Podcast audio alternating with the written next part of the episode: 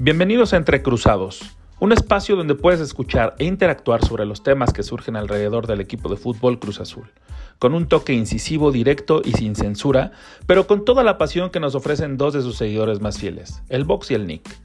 Deportes, música, series, película y grandes recomendaciones aquí en Entre Cruzados. Bienvenidos y comenzamos.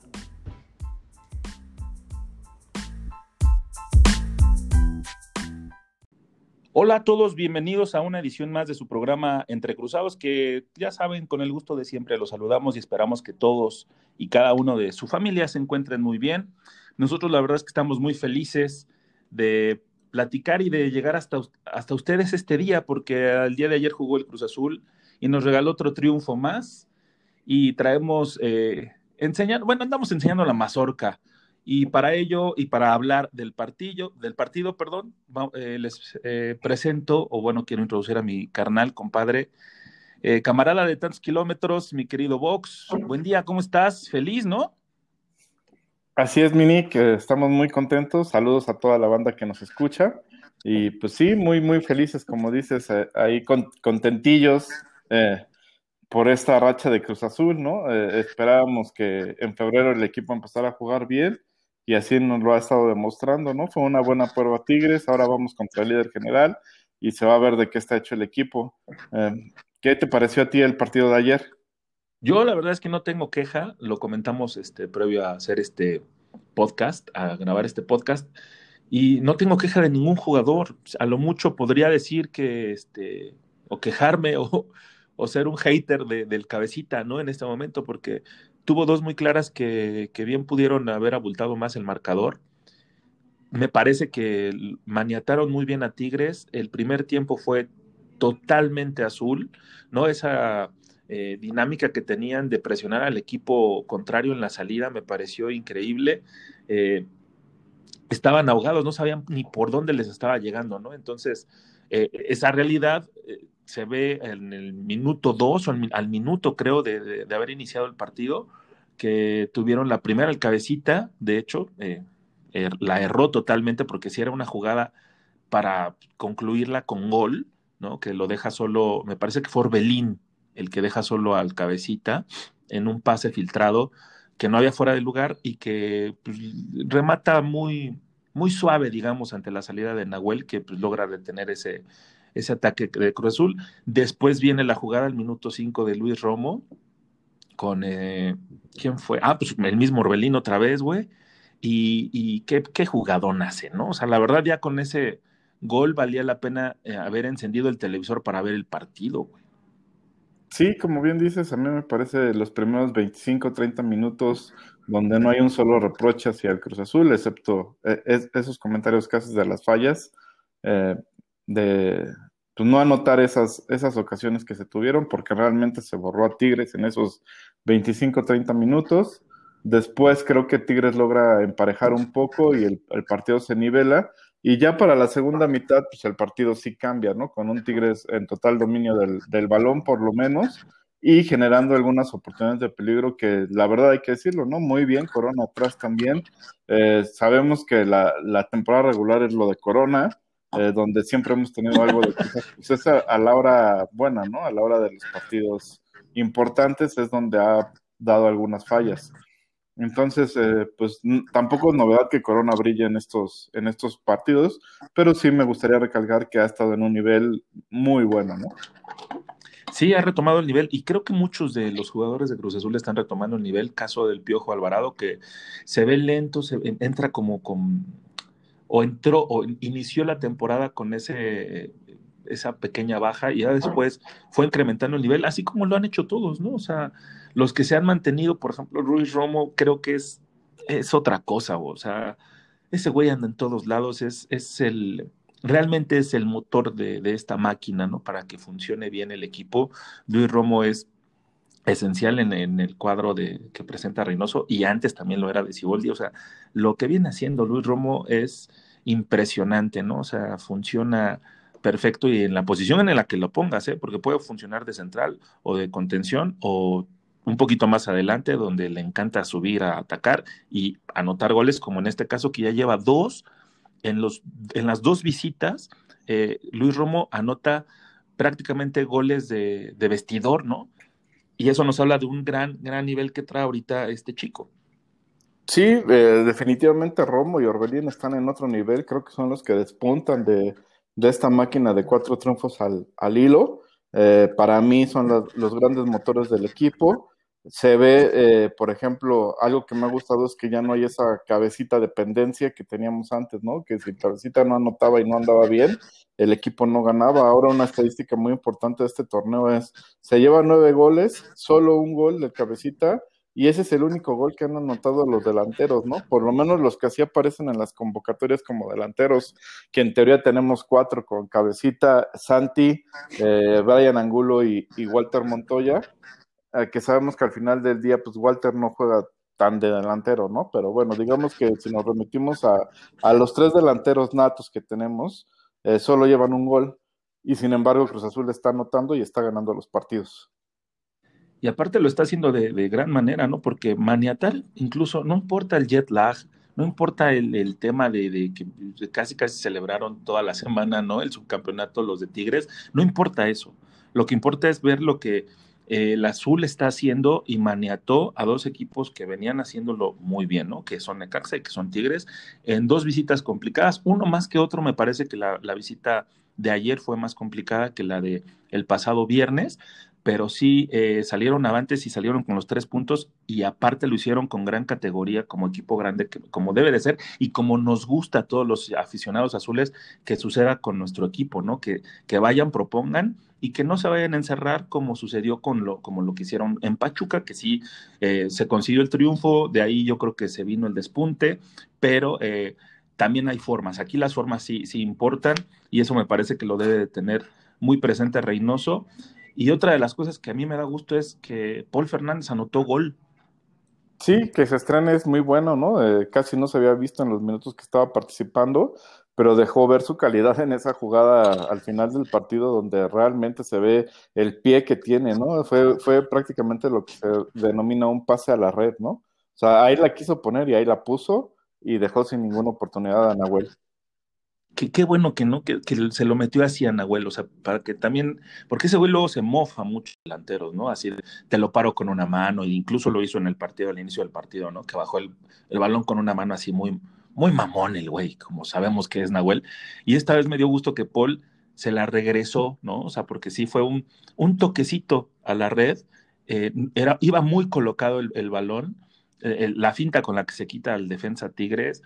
Eh, es espectacular, ¿no? O sea, lo deja, pues literalmente en la pendeja, ¿no? Así como sucedía con el Melo cuando nosotros jugábamos en las, en las canchas de Aragón, así prácticamente así se quedó el defensa de Tigres como el Melo, y este, ¿Y qué clase tiene Paul? De verdad, ojalá y que sea el inicio de una carrera que rinda muchos frutos y que nos dé muchos puntos, porque calidad la tiene y clase creo que le sobra, ¿no? Entonces, eh, esperemos verlo, que sí estábamos como platicando también previo a, hacer la grabación de este, que incluso también, eh, o sea, en esta ocasión el partido lo inicia eh, con un 4-3-3 y después, en el segundo tiempo, después de la cagotiza que les mete el Tuca, que seguramente les dijo, ¡cagajo! ¡Jueguen chingón! ¿no? Porque pues, se lo estaba comiendo el Cruz Azul, güey.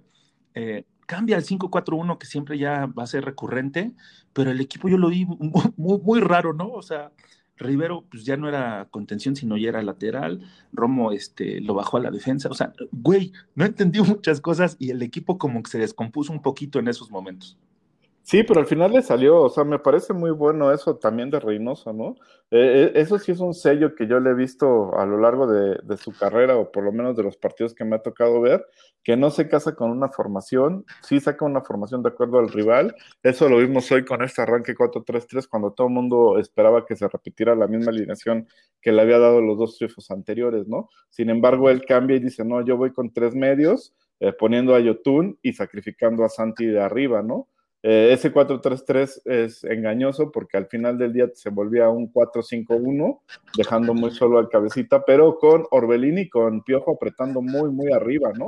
Eh, entonces, eso fue lo que hizo que, que se comieran re realmente a, a, Tigres en esos primeros 30 minutos. Y después, como bien dices, cambia línea de 5, que eso no era tan raro en Reynoso. Lo que ahora resultó raro es cómo la cambió, porque antes solo metía a Aguilar y abría el equipo, digamos, los dos laterales, ¿no? Ahora prescinde de los dos laterales, saca tanto al Shaggy como a Aldrete y mete a Rivero y baja a Romo. Eh, la verdad es que, que, sorprendió, pero nulificó por completo a Tigres, porque a partir de que hizo ese movimiento ya no hubo ninguna este, llegada de peligro del equipo felino. Sí, pero yo la verdad sí lo sentí muy extraño y, y sorpresivo, como bien lo mencionas, porque este, incluso hasta los cambios, ¿no? Lo que sí creo que eh, finalmente le da tiempo a sus refuerzos, ¿no? Entre comillados, porque ya eran parte del, equipo, ¿no? Entró Montoya, entró Paul Fernández y entró Angulo. Entonces, muchos nos, seguimos preguntando a Misael, pero pues yo creo que ya hay que dejar ese tema un poquito de lado hasta ver la Conca Champions. Y en la Conca Champions también no le da eh, tiempo a los Hobbits, ¿no? A Alexis y a Misael, entonces ahí sí reclamamos otra vez, pero me parece que están funcionando muy bien los cambios, lo hizo de perfecta manera y la gran noticia es que estamos a un punto del líder que es Toluca y del segundo lugar que es América, que tienen 13 eh, unidades, ¿no?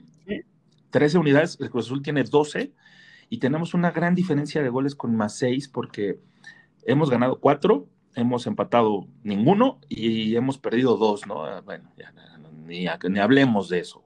Pero este, tenemos nueve goles en contra, digo a favor, y tres goles en contra, y en los últimos dos partidos únicamente nos han anotado en una ocasión, en los últimos cuatro partidos, mi Sí, la verdad que la mano de Reynoso en la defensa ya se ve muy, muy adelantada, o sea, que le iba a costar más tiempo y más trabajo eh,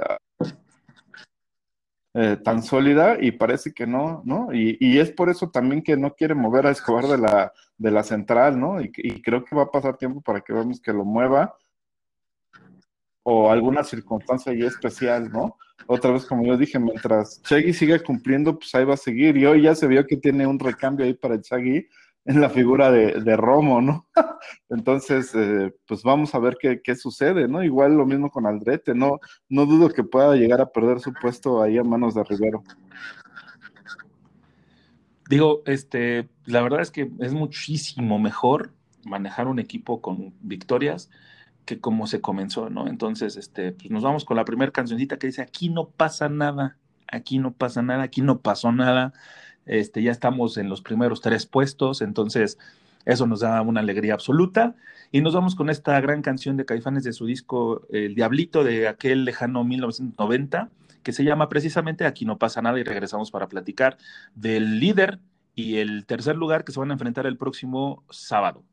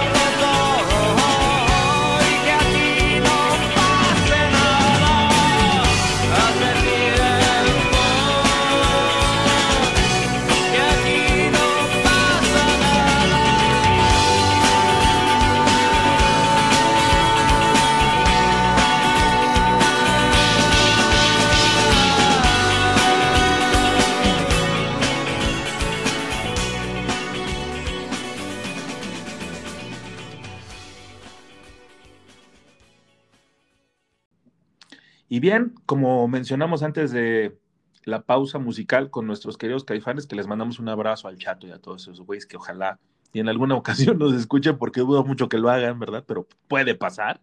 Eh, el Cruz Azul el próximo sábado, sábado 20 de febrero, se va a enfrentar al Toluca, que es el superlíder. Y eh, bueno, a las 7 de la, de la, noche, por si ustedes no lo tenían en contemplado, sábado 7 pm, eh, por tu DN, ¿no? Seguramente por Canal 5, Canal 9, no importa, pero Televisa, finalmente, para que prepare usted este, pues el sabadito, ¿no? O sea, se puede aventar el, el partido, después tenemos más adelante, les vamos a dar la recomendación musical para que se, se siga de filo, ¿no? Y este, pero pues para que se eche también unos tragos relajadores de esos que, de agua bendita que tanto nos gustan. Así no, es, que preparen la botana, la chelita, todo rico y a gusto para ver a la gran máquina que va a sumar su quinto triunfo en el torneo, o por lo menos eso esperamos, ¿no? Ah, sí, así, así ya de... de, de pues yo lo veo superior a Toluca, que Toluca está de super líder, creo que con, con varios altibajos, y creo que es eh, un, un partido ganable si Cruz Azul sigue jugando como lo ha venido haciendo.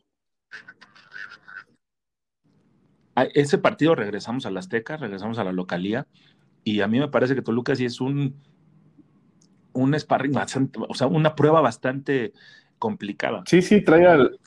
Zambuesa lo viene haciendo, lo viene haciendo espectacular. O sea, el Zambuesa es como el romo del Toluca, ¿no? Digamos. Nada más que la diferencia es que Zambuesa juega un poquito más ofensivo pero el Toluca lo viene haciendo también súper sí, bien. Sí, yo lo que veo es que traen al goleador este, Alexis Canelo enrachado, ¿no? Es el líder de goleo del torneo, lleva seis goles él solo, entonces ahí es donde va a estar el partido, ¿no? Si, si esta defensa de Cruz Azul eh, maniata al Canelo, la verdad que no veo cómo Toluca puede hacer algo. Yo la verdad, con este 4-3-3, vi muy bien al equipo, mm, eh, tengo ya ahí mis mis, mis, mis este, encuentros este, mentales, ¿no? De, de, decir, bueno, ¿cómo pararías tú al equipo con el 4-3 o regresarías al 4-4-2 que también luce muy bien el Cruz Azul con, esos, con ese parado táctico? ¿Tú qué harías, mi querido Vox? Porque este, yo ya lo tengo un poco clara. Sí, yo creo que como local tienes que arriesgar un poco más, entonces iría por el 4-4-2. Lo que no neces necesariamente puede ser es que se repita eh, la misma alineación de Necaxa y del partido contra Querétaro, si no me equivoco, que fueron los que se ganaron con ese 4-4-2. Ahí podría haber algunas modificaciones, ¿no? Eh, no sé, no, no creo que ya Paul vaya para titular, pero el que sí puedo ver que le puedan dar minutos es a, Rivero. Y, y, como dijimos, a lo mejor no tanto por Vaca, sino por uno de los laterales. Eh, podría ahí eh, quitar a, a o, a, al Dret. Mm, mira, puede ser. Yo la verdad es que en la defensa no movería nada, a pesar de que Shaggy, este, sus limitaciones lo han marcado en dos partidos. Digo, sí, sí, sí se ha visto un poquito rebasado, pero tampoco ha sido como un problema mayúsculo porque no representa goles, ¿no? Que ese sería como un, un tema que a considerarlo como para sentarlo. Pero yo sí utilizaría la versión del 4-3-3 porque se vio muy bien el equipo sofocando, ¿no? O sea, ahogando al Tigres y, y esta versión tan eh, adelantada, porque las líneas estaban muy adelantadas, jugaban en el campo de Tigres y no los dejaban pasar. Era bien complicado que el balón cruzara la media cancha para ofender a Cruz Azul. Me parece que podría funcionar con un equipo como Toluca, si es que también eh, logran eh, cortar el circuito que significa Zambuesa para la conexión con todo el, resto de, sus compañeros, ¿no? Sí, acá el tema que yo veo es que pues Tigres estaba un poco obligado a, proponer el partido y por ende siempre quiso salir y salir y salir y lo podías ahogar muy bien, ¿no? Como dices. A Toluca no sé con qué postura salga. Puede ser que al, ir de visitante eh, salga con una postura pues al revés, ¿no? Que ellos sean los que esperen con un, con un parado un poquito más encerrados atrás y tratando de jugar el, contragolpe. Entonces, si es así, pues no te va a servir mucho tener la, la media cancha ahí poblada, ¿no?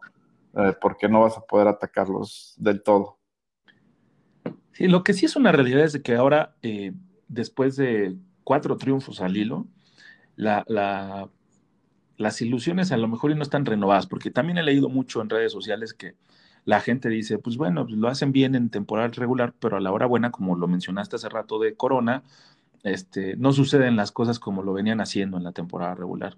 Yo creo que este es paso a paso para llegar a esas instancias finales tienes que este, sobrellevar todas estas jornadas, ¿no? Jornada a jornada y partido a partido, y, eso va incrementando la moral y, las ganas de ganar, ¿no? O sea, valga la redundancia, porque finalmente eh, Cruz Azul es lo que necesita, que, renovar esas ganas de, de demostrarse que ellos pueden y el Toluca me parece un gran sinodal para el próximo sábado. Recuerden los 7 pm por tu DN.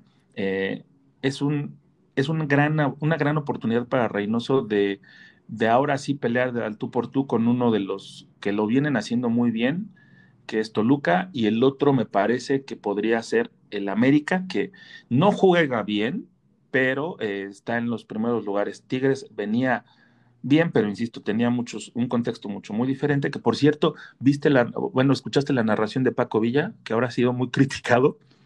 Sí, sí, sí, sí, la escuché. Y pues es que a veces no le entiendo yo a ese güey porque, o sea, o sea, sí, es, sí le va al Cruz Azul o es así como de los que revientan. Porque luego a veces se saca mm. cada comentario que a veces no. No, yo, yo, creo que Paco Villa es un azul de, corazón, de, de cepa, vamos a decirlo así, pero en su afán de tratar de ser profesional, pues a veces sí eh, indaga o, toca mucho las llagas, ¿no? Del equipo. Eh, pero pues lo hace con ese afán de, de, por lo menos cuando está narrando, no tomar partido, ¿no? Pues en esta ocasión se le fue el profesionalismo y, salió el azul que lleva adentro, porque dijo estos pseudo segundos lugares. A mí me encantó, la verdad. Y luego que sea de Paul Fernández, que es uno de los jugadores que yo espero mucho y que tengo mi fichita ahí puesta, pues oye, pues todavía más, ¿no? Y este, y pues bueno, también hablar de, de que el Cruz Azul, el equipo, la directiva, eh, está buscando blindar a, a sus baluartes, ¿no? como Romo, como Orbelín, Cabecita, Piojo. Sí, sí, eh, eso me parece indispensable, ¿no? Que, los jugadores se sientan tranquilos, que se sientan cobijados. Eh, sabemos que el tema de Cabecita pasó mucho por ahí, ¿no? Por, por no sentirse, pues, como lo que es el líder de goleo del equipo, ¿no? Y, y pues enterarse de que había jugadores que ni jugaban y que ganaban más que él y etcétera. Entonces creo que el cabecita y en general a estos cuatro necesitan, pues sí, brindarlos y asegurarse de que no se vayan a ningún e, otro equipo que no sea un equipo europeo, ¿no?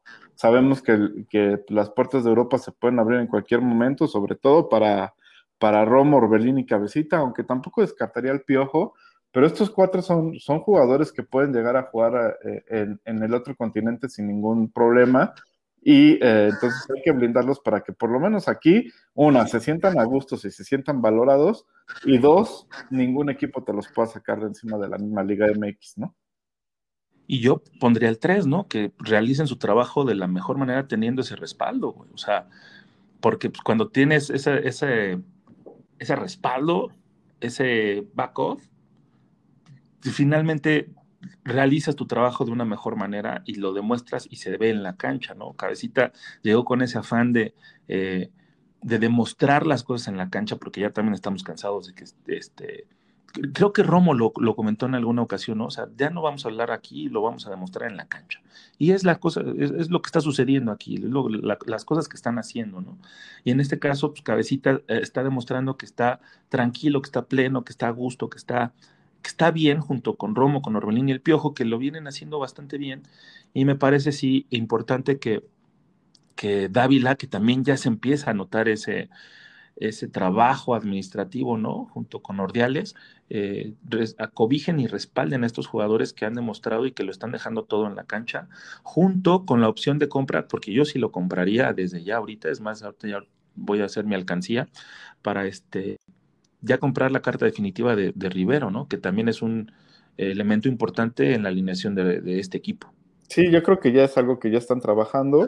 Obviamente quieren tratar de bajar el precio porque recordemos que el precio acordado fue eh, antes de la pandemia y pues, con la pandemia los precios de los jugadores y en general lo que se paga en el fútbol pues ha bajado, ¿no? Entonces creo que están tratando de negociar un precio acorde a la realidad que se vive hoy pero al final del día tengo esperanzas de que llegue a buen puerto esta negociación y Nacho Rivero ya pase a vestir los colores de Cruz Azul de forma definitiva Y algo que quería comentarles, amigos, es que precisamente en el tema de Rom, Orbelín, Cabecita, Piojo, etc., y, y en general del fútbol, eh, pues no olvidemos que la carrera de los futbolistas es muy corta, ¿no? A veces nos adelantamos con que este jugador gana dos millones al mes, este gana no sé cuánto, ¿no? Cifras estratosféricas que tal vez algunos de nosotros jamás las veramos reunidas en un solo cheque, ¿no?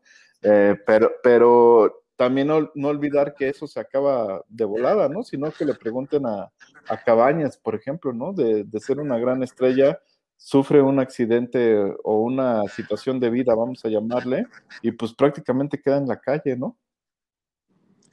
Pues también porque no supo casarse con una mujer que no le interesa. Oh, no seas manchado. la mujer le quitó todo también, pero yo ahí, por ejemplo, también pondría la carrera de, más cercana, la de Villaluz, por ejemplo, ¿no? Exactamente, la de Villaluz, ¿no? Y, y, él ni siquiera fue un accidente, vamos a llamarlo así, ¿no?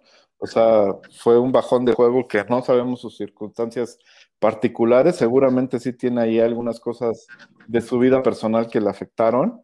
Eh, pero al final del día, pues eso, a eso está expuesto el jugador, ¿no? A un bajón de juego, a, una, a un accidente tanto dentro como fuera de la cancha, ¿no? El, a, mi mente viene también el, el gran Beto Valdés, que, que pues dos este, roturas de, del talón de Aquiles, ¿no? Seguiditas, y de ser una de las principales promesas. O sea, pintaba, en aquel momento, pintaba para hacer como el, eh, la carrera que iba a tener Rafa Márquez después, ¿no? Y se le viene todo abajo y pues, ya, adiós carrera, ¿no? Sí, adiós todas las proyecciones que tenías a futuro por una circunstancia que es ajena a ti. Tú vas a dedicar tu trabajo como tal y de repente tómala, ¿no? O sea, dos lesiones en el tendón de Aquiles y es una cosa ya brutal, ¿no? Pero bueno, es verdad, así es, eh, suenan estratosféricas, pero pues también es el mercado, o sea, tampoco ellos ponen el precio definitivo, sino que el mercado también, ¿no? La oferta demanda, todo este tema, eh, son los que ponen esas cifras tan altas, pero bueno. Vámonos con musiquita, ¿no, mi querido Vox? Sí, sí, vámonos con un clásico, digo yo, de, de una de mis bandas favoritas ever, Metallica. Esta canción se llama Fight Fire with Fire del disco Ride the Lightning de 1984.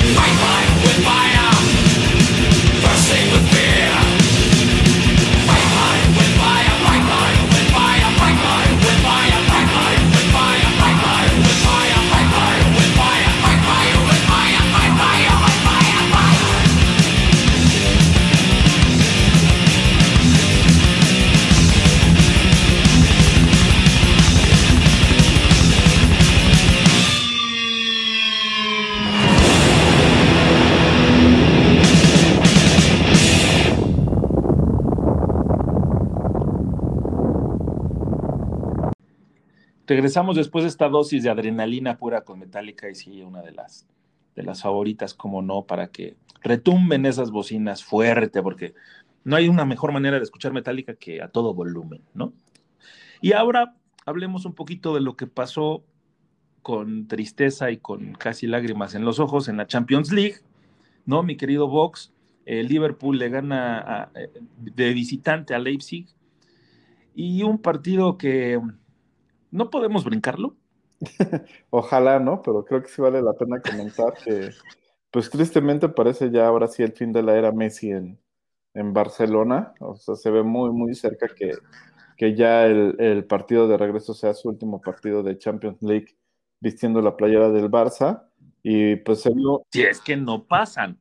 Sí, claro, los, milagros existen, pero está muy lejano a que pueda suceder, sobre todo viendo la defensa que tiene el, Barcelona, ¿no? Que está peor que la de Cruz Azul contra Pumas, así que imagínate. o sea, eso ya es de...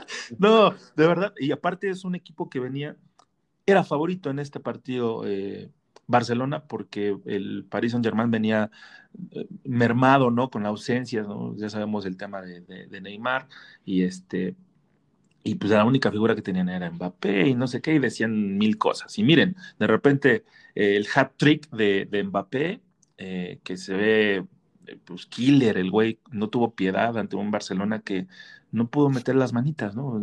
muy famoso o muy comentado el tema de, Piqué contra Griezmann, que se estaban gritando y que se decían la, la concha, bueno, no, me cago en la leche y se cagan, los españoles ya saben que se cagan en todo, entonces, este, estaban ahí pues, discutiendo, y, pero pues, es normal en un partido de fútbol que sucedan esas eh, situaciones, ¿no? Este, pues, la calentura del partido se encabronan y, pues, oye, tú no bajas y pues sigue corriendo, cabrón, y se reclaman, y, y esa es la realidad de un Barcelona que, que sí, ya está en decadencia absoluta, ¿no? El, el partido pasado con el Bayern, todos sabemos cuál fue el resultado, el marcador, y ahorita se lleva otros cuatro goles de, de, un Paris Saint Germain que se ve fuerte y yo creo que es uno de los principales candidatos para ganar, esta, esta copa en este año. ¿eh?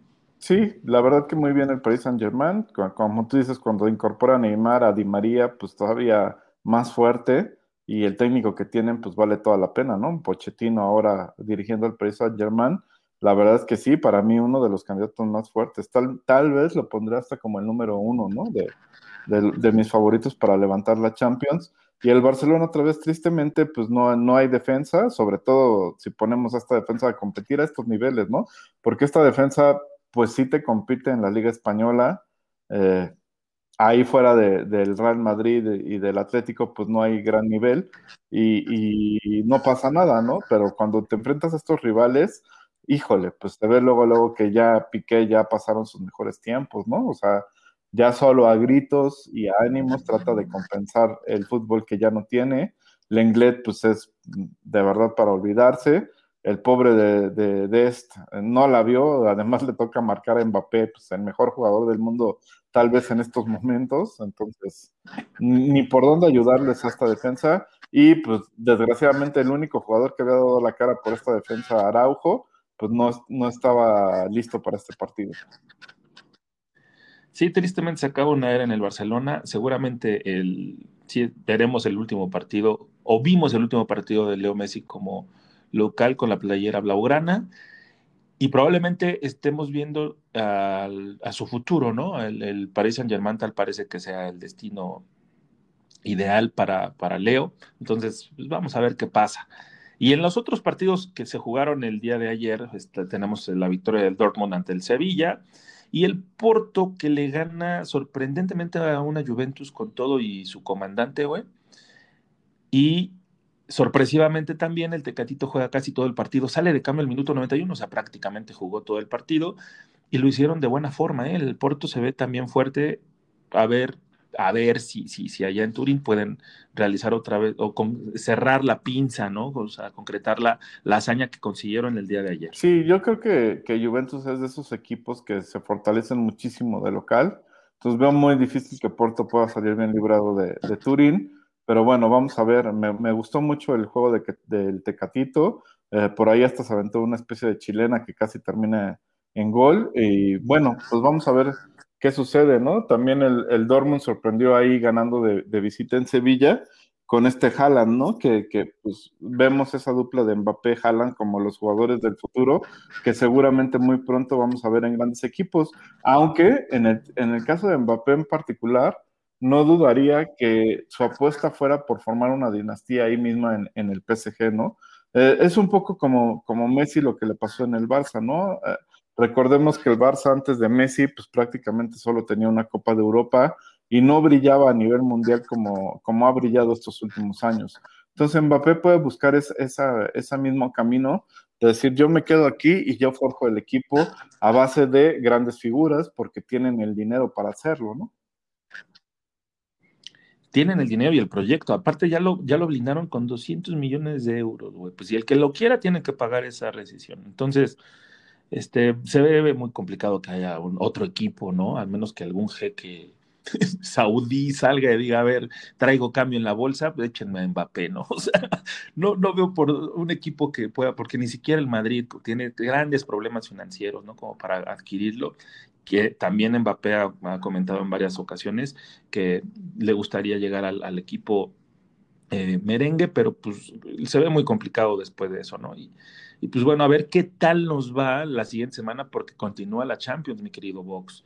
El Atlético de Madrid se, enfrenta al Chelsea y la Lazio contra el Bayern, que viene de ser campeón mundial del, Mundial de, Clubes de la FIFA, ganándole a los Tigres, chin, pobres Tigres, todos, todo el mundo le gana. Este, el próximo martes 23 sería en estos, serían estos encuentros y el miércoles 24 el Atalanta, Dios quiera que nos haga la, que le haga la, la cochinada, ¿no? Al Madrid.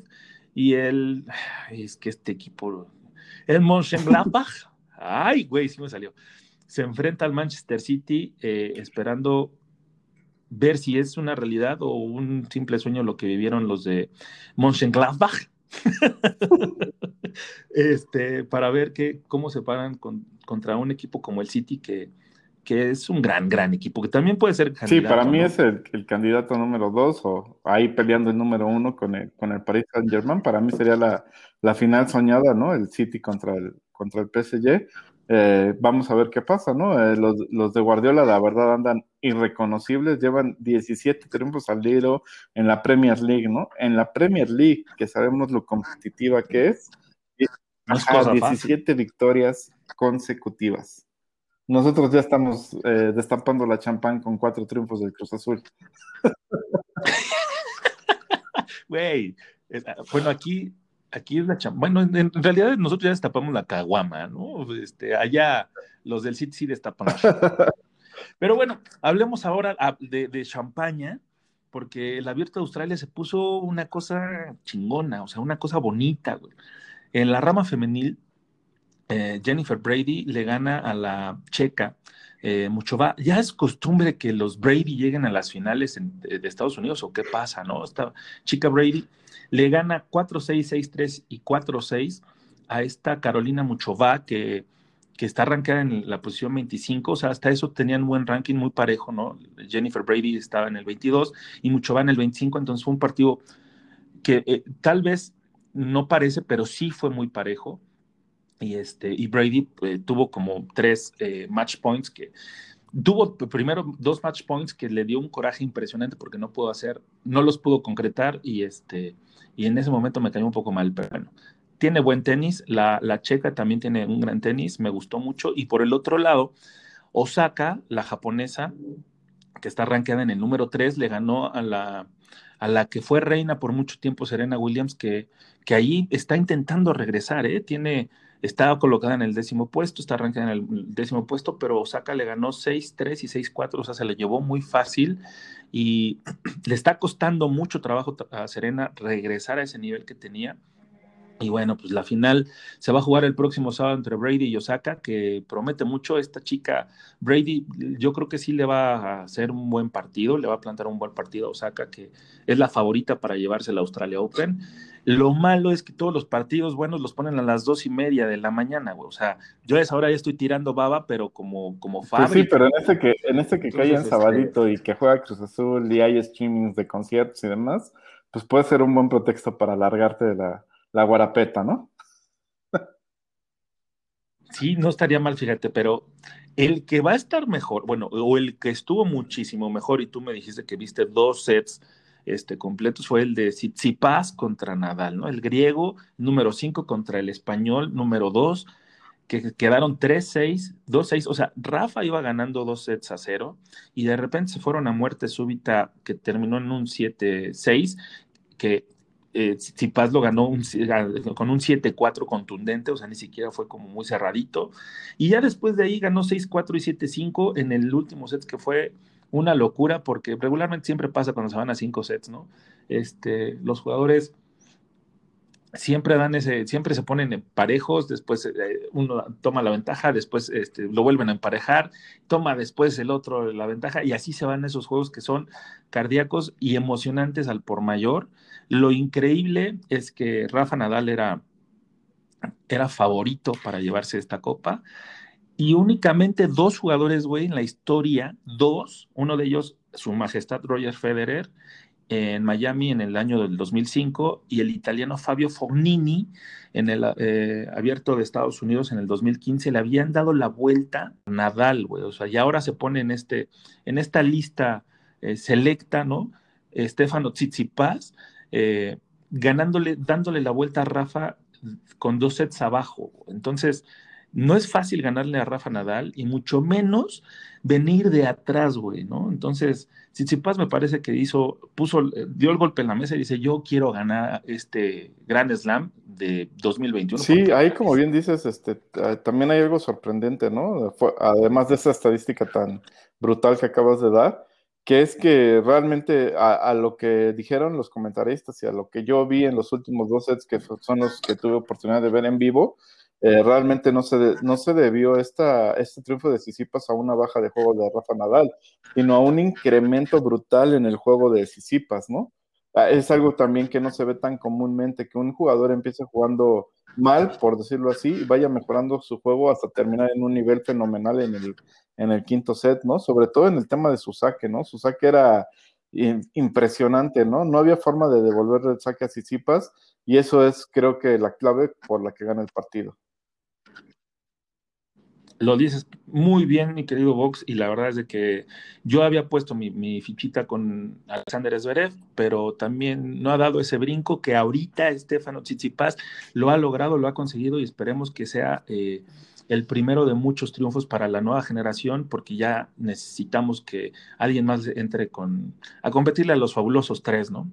Y bueno, las semifinales ya, hablando ya de las semifinales, ya se jugó en esta madrugada la de Djokovic contra Karastev, este ruso que que se que pues no tampoco fue tan tan complicado para Nole, ¿no? Porque le ganó 6-3, 6-4 y 6-2, o sea, tres sets seguidos.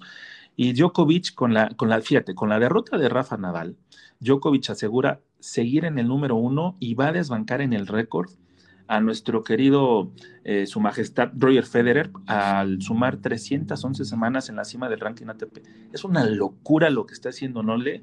No es tan popular porque no es tan querido como, como Federer, por eso yo creo que no se le da ese reconocimiento, pero se está convirtiendo en el mejor jugador de la historia en el tenis, güey. Entonces, eh, el seguidor más cercano, pues es, precisamente el español, ¿no? Rafa Nadal, y que obviamente por esta eliminación que tuvo, eh, no va a poder ser, no, no lo va a poder rebasar, entonces es por eso que va a romper la marca de las 310 semanas que tenía Federer, porque Djokovic lo va a conseguir con las 311. Entonces es una locura lo que está haciendo Nole y llega a otra eh, final, ¿no? De, del Abierto de Australia, obviamente es el claro favorito, porque del otro lado tenemos a Tsitsipas, el griego, número 5, contra Medvedev, que es el ruso que viene jugando un tenis número 4, perdón, que viene jugando un tenis increíble, güey. O sea, tú lo ves y flaquito, ñango, y dices, ay, no manches, este güey a poco juega tenis, y de repente lo ves con la raqueta y dices, impresionante lo que puede hacer Medvedev eh, en una cancha de tenis, ¿no? Entonces, viene de ganarle a su compatriota Rublev en tres sets y no los espera para jugar la final el domingo 21 a las 2.30 de la mañana. O sea, tenemos que desvelarnos sí o sí porque se vienen tres juegos eh, de gran, gran nivel. Sí, no nos lo vamos a perder. Ahí vamos a estar. Sobre todo el del domingo es a mí el que más me llama la atención. el de Osaka sí lo veo un poquito más disparejo, aunque siempre pues puede dar la sorpresa a Brady, ¿no? Güey, hasta me cansé de hablar, güey, pero la verdad sí me, emociona mucho hablar del tenis porque sí es uno de los eh, deportes que más disfruto. Entonces, como para recuperarme, ¿qué te parece si nos vamos a escuchar algo de Soundgarden? Me parece excelente. ¿Qué vamos a escuchar, Nick? Esta, esta canción de 1991 que venía en el discazazazo que ahorita, denle una reoída porque el Bad Mother Finger es una joya que nos dejó Soundgarden y esta canción que se llama Rusty Cage que, viene muy bien para, para aligerarnos esta mañana y este día y su día también. Entonces, vámonos con aquella voz de Chris Cornell y amigos con Rusty Cage y regresamos para hablar de nuestras recomendaciones de entretenimiento.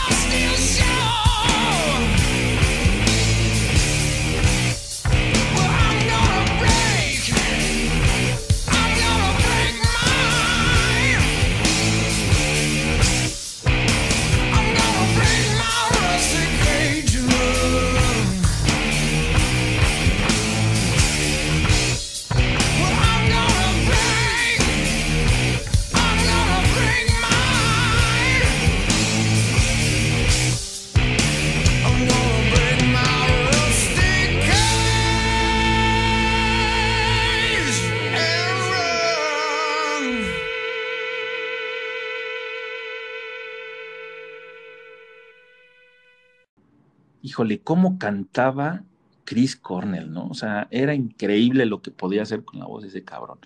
De mis cantantes favoritos, sin duda, y de mi disco favorito, el Bad Mother Finger, insisto, denle una reescuchada porque se van a encontrar con sorpresas muy, muy gratas, a pesar de que tantos años ya de que fue publicado. Y ahora hablemos, mi querido Vox, eh, nuestra gustada, creo, sección de, de entretenimiento. Y yo les voy a hablar de una película que se llama Punto Rojo, una película sueca que pueden encontrar en la plataforma de Netflix, que es dirigida por Lain Darvoj y protagonizada por Anastasio Solís, que la y Nana Blondel, que esta protagonista la vamos a ver eh, próximamente en, Viuda Negra, ¿no? Entonces, está al lado de mi Scarlett Mamacita Johansson, de Muñoz.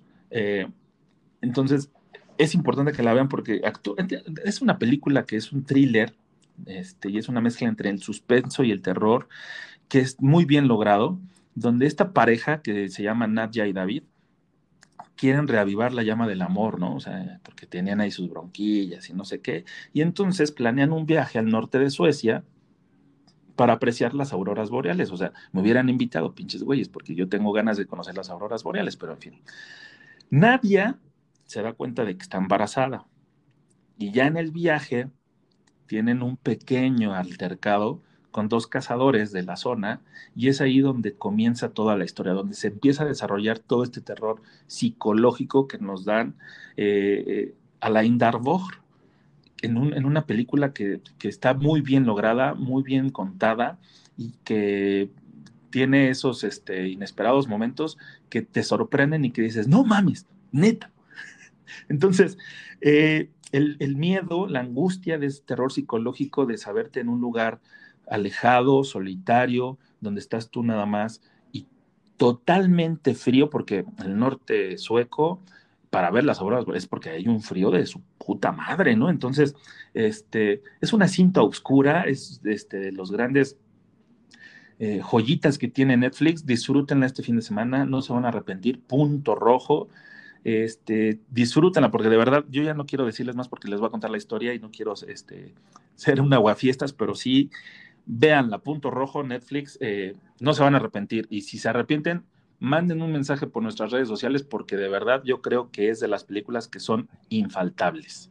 Mi querido Vox, ¿cuál nos vas a recomendar tú? Ok, eh, voy a primero hacer el apunte en la lista de deseos de esta de punto rojo para que no se me vaya a pasar. sí, ¿verdad? para que no se me vaya a pasar y la pueda, la pueda ver eh, este fin de semana, ¿no? O, a la brevedad posible, que he tratado de estar viendo todo lo que, lo que recomiendas por acá.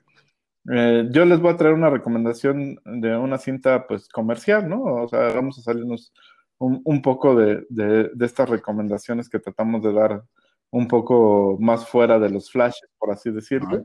Está bien, está es, bien. Es una cinta que se llama El Día del Fin del Mundo. Se estrenó el, el año pasado, una cinta de acción con Gerard Butler. Y es, eh, a mí lo que me gustó es que no es la, la, clásica película apocalíptica donde todo se centra en cómo va a sobrevivir la humanidad, sino en este film se centra más en lo que es eh, Gerard Butler y su familia y lo que va a sobrevivir a una especie de cometa que se viene a estrellar a la, a la Tierra pero de la noche a la mañana, ¿no? Eh, eh, recuerdo, por ejemplo, películas de este tipo como Armageddon, donde inclusive mandan una misión para destruir al asteroide y demás. Aquí no da tiempo de nada, ¿no? Simplemente de la noche a la mañana dicen, ah, ya va a empezar a caer un, un asteroide y de hecho ya empezaron a caer como ciertos pedazos en ciertas partes de la Tierra y empiezan a causar destrucción y es el único tiempo que tienen como para ver qué hacen, ¿no? Y entonces todo el drama se centra en esta historia que se va desenvolviendo entre Gerard Butler y su, esposa en la cinta y su hijo que, es este, diabético. Entonces, eh, me parece muy buena cómo, cómo, la manejan y pues la verdad que cumplen con eso de siempre tenerte al, filo de la butaca y eh, pues no está tan previsible todo lo que va a pasar. Mira, ya se me antojó porque Gerard Butler no es, es, un gran actor, es un muy, buen actor y, este y he visto el tráiler, pero la verdad no, no, le he entrado todavía. Este, está así en la lista, pero sí le voy a dar para verla y disfrutarla como bien dices.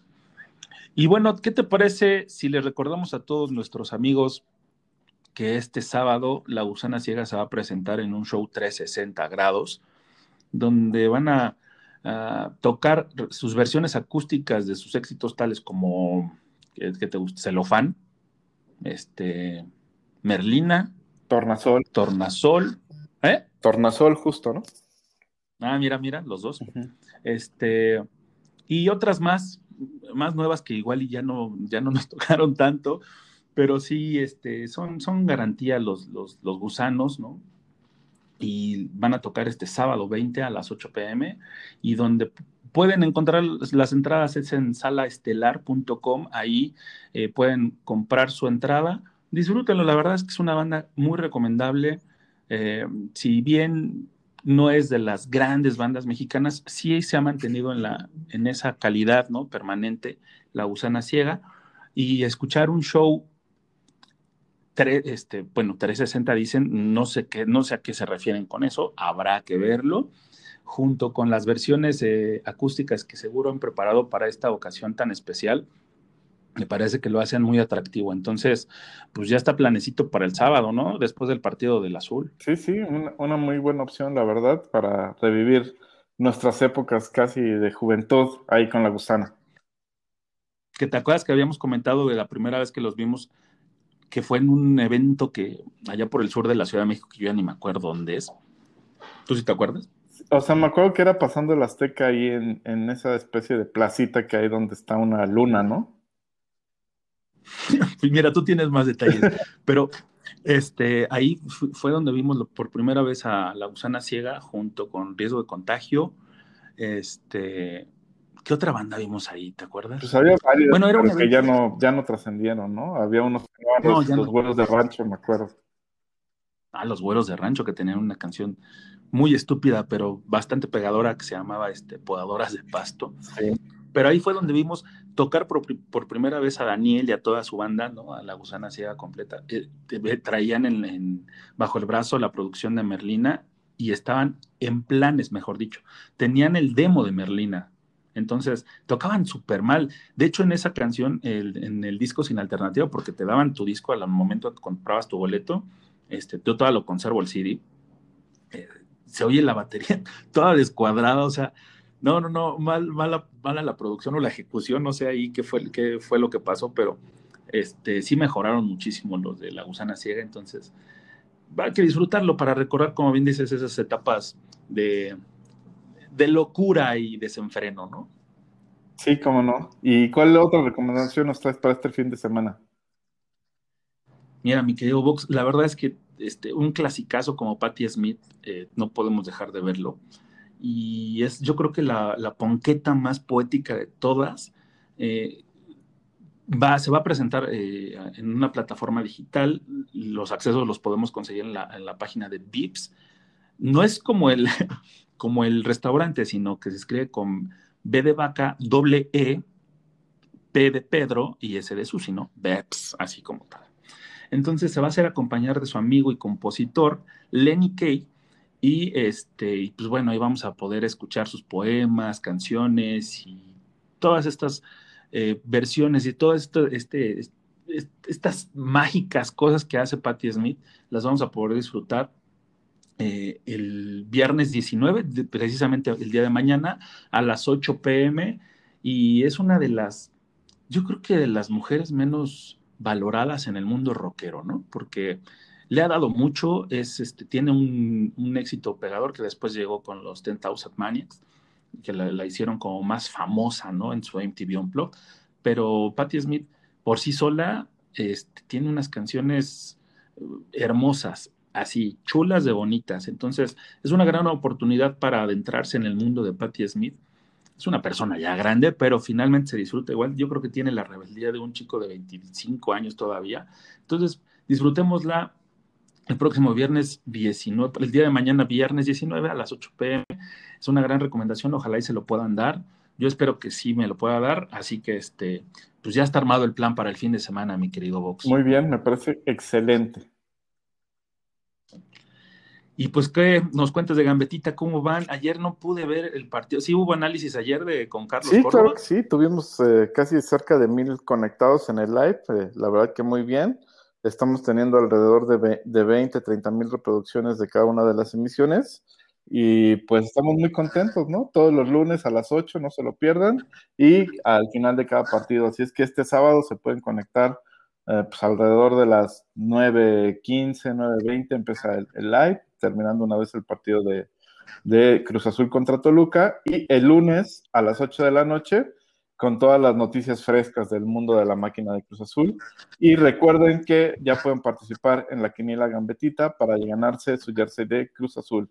Así que estén pendientes de todas nuestras redes sociales para ver las diferentes dinámicas. Vamos a lanzar otra vez el eh, que puedas visitar el estudio de Gambetita y compartir ahí con Carlos Córdoba. El espía, ¿cómo le dices el espía? El espía de la Nación Celeste. Y es que sí, nunca, nunca te dice una mentira ese güey, por eso me cae chido. Y bueno, yo les eh, los invito a que nos visiten en nuestras redes sociales, en Facebook e Instagram nos encuentran como Entre Cruza número 2 al final, en Twitter como E Cruza número 2 al final, eh, E Cruza 2, y en Spotify, digo, si nos están escuchando ahorita, nos van a encontrar como Entre Cruza 2. Entonces, eh, dense una vuelta y denos todo el amor posible que la banda azul puede propagar por el mundo. Ay, sí, cálmate. Entonces, este, ahí los esperamos, denos. Por cierto, me dieron una gran recomendación en redes sociales, mi querido Vox, que es armar una, una playlist en Spotify específicamente de todas las recomendaciones musicales que damos. Entonces, ya estoy trabajando en ello para que tal vez en la siguiente emisión podamos estrenarla y decirles que vayan a, a escuchar sus canciones que aquí este, les recomendamos, que aquí hemos puesto, las vamos a poner en, ese, en esa playlist de, de Entrecruzados. Este, la, insisto, la próxima emisión podemos comentar un poquito más sobre el tema, porque ya la vamos a tener lista. Entonces, gran, gran aporte de nuestros queridos este, escuchas y de nuestros queridos seguidores en redes sociales de esa playlist, porque si nos la pidieron, así me dijeron, güey, necesitamos la playlist. es una gran idea, ¿eh? me parece muy, muy buena hasta nosotros nos va a servir ahí para escucharla de vez en cuando. Y bueno, pues añadamos una más, ¿no? A, propósito de este concierto de Patti Smith, vamos a escuchar su gran éxito, Because the Night, del álbum Easter 1978. Nos vemos la próxima semana.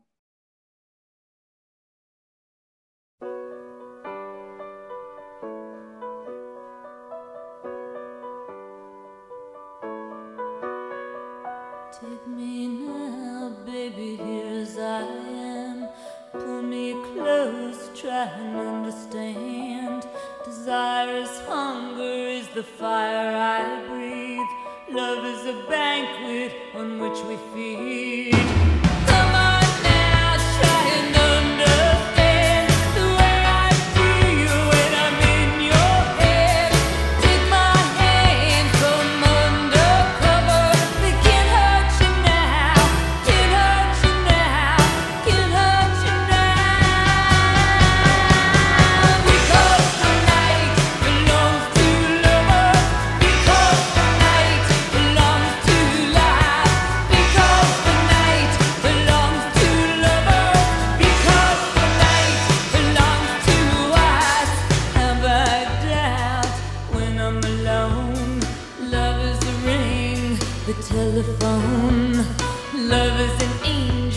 disguised as lust here in our bed until the morning comes.